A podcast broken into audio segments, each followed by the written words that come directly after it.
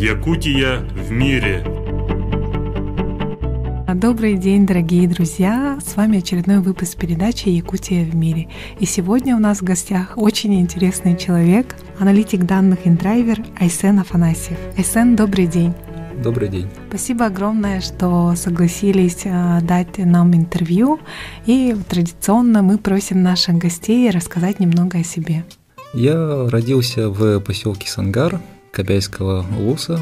Мне сейчас 29 лет. Я вот э, учился в Сангарской гимназии. Мои родители, отец из Кобяйского района, из села Кокуй, а мать из Черепчинского, из села Черепчи. Я закончил Сангарскую гимназию в 2009 году. После окончания гимназии я поступил в Санкт-Петербург, в Российский государственный гидрометеорологический университет на специальность инженера-океанолога. И какая у вас была цель в дальнейшем? Это такая интересная специальность, что вот а, не каждый день встретишь человека да, с такой специальностью. Куда можно пойти работать, если у вас такая специальность? Попытаюсь рассказать, почему я вообще выбрал эту специальность. У меня с детства была прям такая любовь к приключенческим книгам, о великих географических открытиях, там, о путешественниках, о мореплавателях. А, такие книги, как вот, например, «Водители фрегатов» Николая Чуковского. Мне отец ее еще читал в детстве. Вот отец сам, кстати, он тоже раньше очень любил путешествовать. Ну, правда, он путешествовал в основном по Советскому Союзу, но тоже так довольно интересно по Кавказу, Украина, Камчатка. И вот он очень много рассказывал о дальних таких странах, о местах, о интересных таких народах, у которых абсолютно другая жизнь, которая очень сильно отличается от нашего, и о своих мечтах. Вот мне больше всего запомнилось, когда он рассказывал о том, как он мечтает посетить Мексику на белом пароходе, в белых штанах, под белым солнцем. Не знаю, меня это в то время так впечатлило, это мне было ну, буквально лет шесть, может, ну, еще до, до первого класса. Все это дело впечатлило так, и получилось так, что в школе моим самым любимым предметом была география, а у меня была прекрасная учительница по географии. Не знаю, я с такой радостью, с такой любовью посещал ее занятия, и даже ходил на дополнительные занятия к ней, на лективные курсы. И где-то в классе восьмом, девятом, наверное, я уже точно для себя решил, что я хочу, чтобы моя будущая специальность была связана с путешествиями ну или такая специальность, которая позволит мне много путешествовать, много ездить, а лучше ходить по морям. Потому что моря для меня это были прям самой такой мечтой, что вот, ну, хотел стать моряком. Я вдохновлялся тогда вот историями Джеймса Кука, Фадея Беллинсгаузена, Сергея Лазарева, Дюмона Дюрвеля и других там великих мореплавателей. Также я в то время узнал, что вот э, есть такой континент, когда учился в школе, вот э, Антарктида, самый последний открытый континент, в котором до сих пор очень много разных тайн, и меня прям, не знаю, очень-очень хотелось попасть туда. И поэтому, когда я заканчивал уже школу 11 класс, а я решил, что надо поступать именно в такой вуз, выбрать такую специальность, которая вот позволит мне осуществить вот, вот эту цель, вот эту мечту посетить Антарктиду. Я сдавал как раз в тот момент ЕГЭ по географии, а, и у меня получился там довольно хороший результат, который позволил мне а, довольно без особых проблем поступить практически в любой вуз с географическим таким уклоном. И таким вузом у меня вот стал как раз вот э, Российский государственный гидрометеорологический университет, инженер-океанолог. Эта специальность, она подразумевает собой как раз вот э, многочисленные экспедиции, вот работы на полях и в то же время и научную деятельность, к которой я тоже очень вот стремился. И вот когда я дошел до второго курса, я узнал, что у нас, э, ну, в Санкт-Петербурге есть Институт Арктики и Антарктики, ААНИ, и вот они являются основным оператором арктических и антарктических экспедиций. Они проводят там свои исследования, э, проводят вот логистику, перевозят грузы, ну, занимаются снабжением и обеспечением экспедиционных научных станций там. Я решил, что было бы очень полезно пойти к ним, познакомиться с ними, узнать, как там ну, вообще дела с э, Антарктидой, есть ли возможность туда попасть. Каковы были требования для того, чтобы попасть в Антарктиду? Наверняка они очень завышенные, и даже не каждый человек, который вот закончил такую специальность, да, он может вообще попасть туда. Да, требования оказались очень такими, ну не то чтобы очень завышенные, они завышенные были для меня, а, тогдашнего 20-летнего студента. Там, например, средний возраст, возраст, от которого начинают уже брать а, в полярники, начинался от 35 лет. Также нужно было уже законченное высшее образование, опыт работы в полярных регионах от 3 лет, наличие водительских прав и так далее. И так получилось, что ни по одному из этих показателей и критериев я не совпадал. У меня незаконченное высшее, 20 лет всего, прав нет.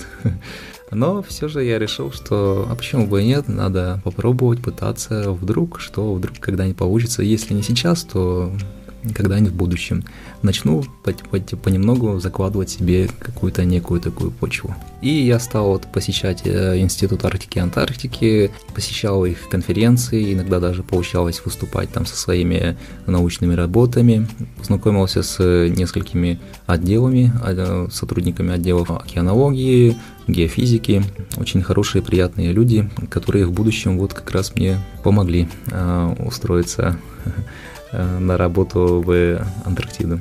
Работаем в Антарктиде, там занимается э, отдел ААНИ, который называется Российская антарктическая экспедиция. Вот, у них э, в Антарктиде имеется 5 зимовочных станций и около четырех, ну, сейчас вот, не знаю, там несколько станций еще открывали и некоторые закрывали, поэтому точно не знаю, но около четырех э, сезонных станций это те, которые работают только в период лета. И там э, в среднем на станциях э, работают от 25 э, до 30 человек. Туда берут около, ну, половина состава это научный состав, то есть это метеорологи, синоптики, аэрологи, гидрологи, биологи, геофизики, ну, и так далее. Остальная половина это транспортный отряд, строители, радисты, инженера ДЭС, повара, сам начальник станции, его заместитель, эколог обязательно, ну и специалисты по аэродрому. И вот э, я понял, что там есть э, такие вакансии, такие специальности, которые соответствуют как раз моему. Это вот э, прямая моя специальность инженер-океанолог. И также там была смежная мне, это инженер-геофизик. И вот я решил, что надо вот попробовать. Подал заявку, но спустя какое-то время ее отклонили по понятным причинам, но я особо не отчаялся. Я все равно пытался, все равно ходил на эти конференции. И вот шло время, я всем вокруг, всем своим окружающим, всем друзьям, всем родственникам говорил, что я в любом случае я поеду туда. У меня вот цель, я по-любому его достигну. Я, откуда была такая уверенность? Я не знаю, откуда была такая уверенность, просто я был почему-то уверен так в этом. В декабре 2012 года, когда мы сидели на лекции, зашел один профессор с нашего университета, очень такой уважаемый человек, который сам неоднократно когда-то ранее э, зимовал в Антарктиде. Он сказал, что в российской антарктической экспедиции случилась одна проблема, что два геофизика, которые должны были уехать в Антарктиду вот на следующую экспедицию, которая начинается в феврале, то есть буквально уже через два месяца. Он сказал, что они снялись с экспедиции, что у них там какие-то проблемы срочные возникли, что они поехать не смогут. И поэтому теперь им требуется вот такая очень срочная замена вот этих двоих. И так как э, рядом в институте, в АНИ, в нашем университете свободных специалистов не было, которые готовы были поехать. Институт РАЭ, а, Российская экспедиция, решила, что они могут взять и студентов, которые имеют вот смежную специальность. И вот профессор пришел к нам в наш, э, в наш курс, который ну, считался таким ну, самым лучшим, наверное, самым таким подготовленным. Ну и нас было не так много человек, нас было около 15, наверное, студентов, да, в то время. Это я, кстати, в 2012 году уже на четвертом курсе учился. И вот он спросил, кто хочет поехать кто хочет поехать в Антарктиду. ну, естественно, у нас, так как э, университет профильный, для каждого студента, инженера, океанолога поехать в Антарктиду – это одна из самых таких главных мечтаний, желаний. Практически все подняли руки. Там человек 10, 12, да. Но так получилось, что я и мой одногруппник Витя, а, мы были самыми лучшими студентами, самыми, которые проявляли больше всего интереса к теме, к полярным регионам, к, Антар- к Антарктиде, к Арктике. В том числе. И вот этот наш преподаватель, профессор, он выбрал нас двоих. Он сказал, что вот, если вы не струсите, если вы не боитесь, то давайте, поехали. Mm-hmm. Решение я принял практически сразу. Я сказал, что да, конечно, я еду. Что я... чувствовали на тот момент? Долго сначала не понимал, действительно ли это происходит, что вот мечта взяла и сбылась. А с другой стороны, у меня вот прям такое противоречие было, что, ну, в чувствах, в эмоциях. У меня была такая мысль, что, ну, я знал, что я так и так поеду, что это должно было случиться. Я даже не сомневался, да? Да, хотя оснований предпосылок к этому практически не было. Тут мне просто повезло. Просто повезло. Как проходила подготовка ну, к первой поездке? А, мне пришлось очень быстро закрывать свою сессию заранее, брать академический отпуск в университете на один год, и начались у меня ускоренные курсы подготовки к экспедиции. Сначала это были просто курсы по охране труда, потом начались курсы по морской подготовке, по борьбе с пиратством. Также были курсы по моей специальности, по геофизике. Меня взяли инженером-геофизиком по исследованию магнитного поля Земли. И вот я занимался этим делом. Я изучал, какое оборудование э, там используется на станции, какие исследования, какие научные работы мне предстоит написать. Ну, подготовка у меня была очень ускорена. Я проходил, наверное, вот весь курс подготовки примерно за недели три, наверное. Остальное время я посвятил, ну, проходил медосмотр, медицинскую подготовку, потому что одно из главных требований, о которых я в прошлый раз забыл упомянуть, это должно быть отличное здоровье. То есть никаких хронических заболеваний, никаких там проблем, никаких травм, никаких э, сотрясений в прошлом, ничего такого не должно было быть. Прошел медосмотр, исправил недостатки, которые были, и в начале февраля мы уже сели на самолет и улетели в сторону Антарктиды. Ну, сначала мы полетели до Южноафриканской республики, до Кейптауна, и там уже занимались подготовкой к экспедиции. Какие были вот первые впечатления после того, как вы попали на Антарктиду? Потому что наверняка до того, как попасть туда, были какие-то вот ну, ожидания, да, скажем так. Не было ли так ожидание реальность? Ну, самое первое впечатление, это у меня было ощущение резкого такого контраста, потому что в феврале в Питере в то время было так дождливо, довольно прохладненько, Потом я оказался в Южноафриканской республике, как раз в феврале это, это лето в то время в Южном полушарии. Там была жара под 35 градусов, прям резкий такой перепад. Потом, когда мы добрались уже на судне до Антарктиды, там хоть и лето было, но температура была такая тоже довольно низкая, около минус 15 градусов. И дул ветер. Я ощутил сильные перепады температур, прям м, так необычно было. Со мной раньше такого особо не происходило. Ну, первое, что я увидел, это то, что Антарктида действительно такая огромная и пустынная. Там практически ничего нет, просто ледовые пустыни реально и тишина, абсолютно тишина. Вот как только наш самолет заглох, когда в какой-то момент люди тоже перестали а, шуметь, говорить друг с другом, была просто абсолютная тишина, никаких звуков цивилизации, ничего вообще, никаких животных рядом не виделось, тишина. Это было так необычно, так, ну, как будто действительно какая-то другая планета. Потому что, я думаю, редко где такое увидишь, ну, разве что в Гренландии, возможно что вот такие просторы и пустота абсолютно, ничего нет. Сколько человек находилось обычно на станции? У нас 33 человека было. Это вот, да, когда была моя первая экспедиция. Все, что я ожидал от Антарктиды, ее бескрайние пустыни, ее некая загадочность, таинственность, ее отдаленность, полная изоляция от всего остального человечества, от цивилизации. Все мои ожидания, они сбылись у меня не возникало таких больших, как бы сказать, таких диссонансов, что вот я ожидал увидеть одно, а увидел совсем другое. Нет, у меня такого не было. Я, в принципе, все это ожидал, и, в принципе, у меня все это и получилось, я это все увидел. Но я был очень рад, просто невероятно был рад всему этому, что я там оказался. Я хотел все это увидеть своими глазами, эти огромные ледники, огромные ледовые пустыни, полярное сияние, просто самое одно из самых красивейших явлений, э, которые есть у нас на Земле. А также не менее интересный это сам личный состав, потому что у нас в личном составе было были и доктора наук, кандидаты наук, многие заслуженные полярники и вообще по-своему очень такие интересные люди.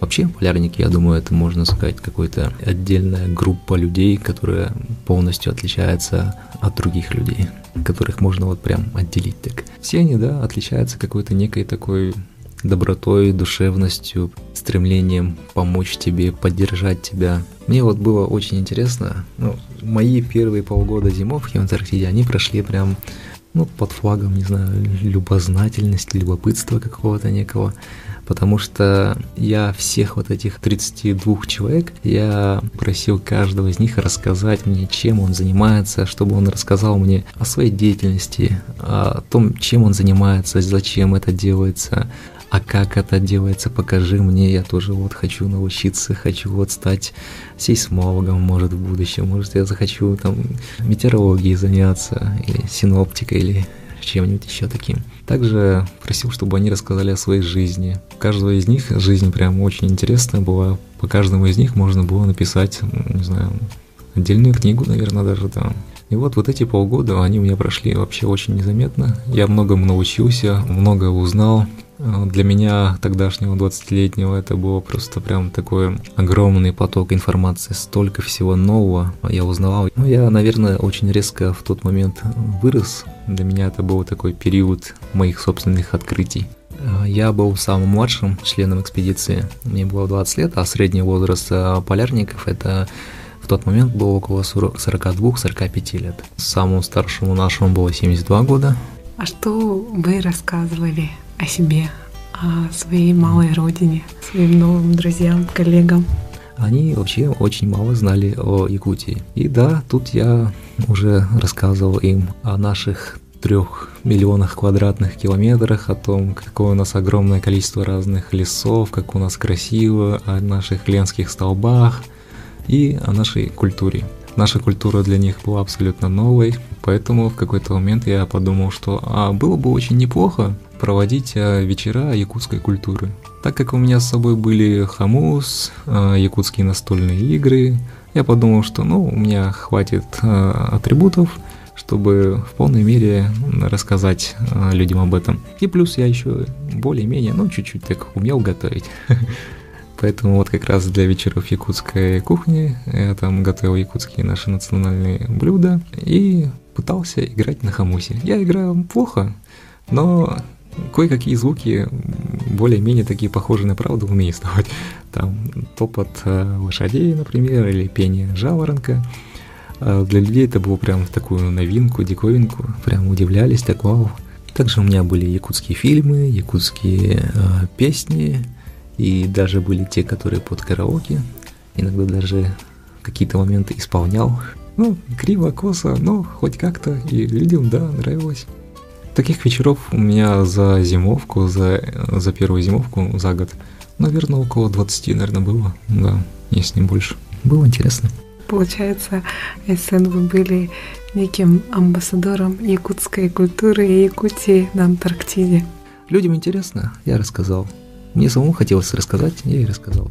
Очень интересно. А можете вот в общих чертах рассказать, чем занимались на Антарктиде? Моя основная деятельность, она заключалась в исследовании магнитного поля Земли. В Антарктиде нет понятия о выходных, у нас каждый день там считается рабочим, каждый день мы чем-либо заняты. Исследования у меня от магнитного поля Земли, они проводились каждый день. Каждый день я выходил и занимался измерениями компонент магнитного поля Земли.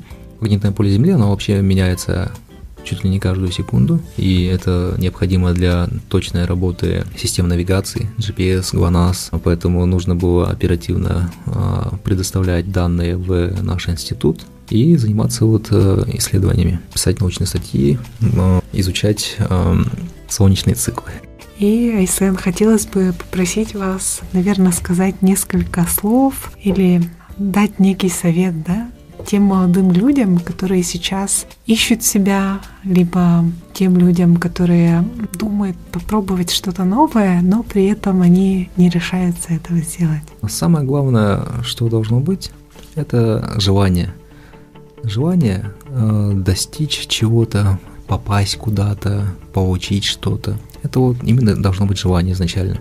Если есть желание, то дальше это желание перерастет в какую-то мечту, а потом это станет какой-то целью.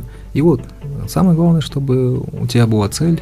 Если у тебя есть цель, и ты к ней идешь, то имея желание, мечты, ты преодолеешь вообще все преграды, которые у тебя будут на пути. Вот. Поэтому я считаю, что самое главное это хотеть, хотеть, желать. Спасибо огромное, Айсен. Еще раз спасибо за то, что согласились а, дать нам интервью. Пожелаем вам дальнейших успехов, интересной жизни. Пусть все а, складывается наилучшим образом. Пользуясь случаем, хотелось бы, чтобы вы сказали, может быть, несколько слов пожеланий нашим слушателям. Хотелось бы пожелать всем вам мирного неба, самое главное, над головой, чтобы в ваших семьях, в вашей жизни всегда было все хорошо. Радуйтесь и радуйте своих окружающих. Будьте счастливы. Дорогие друзья, я напомню, что у нас в гостях был Айсен Афанасьев, аналитик данных InDriver, человек, который побывал в Антарктиде и нашел себя в Якутске. Для вас сегодня работали Екатерина Голикова и я, Савина Данилова. До новых встреч! Якутия в мире.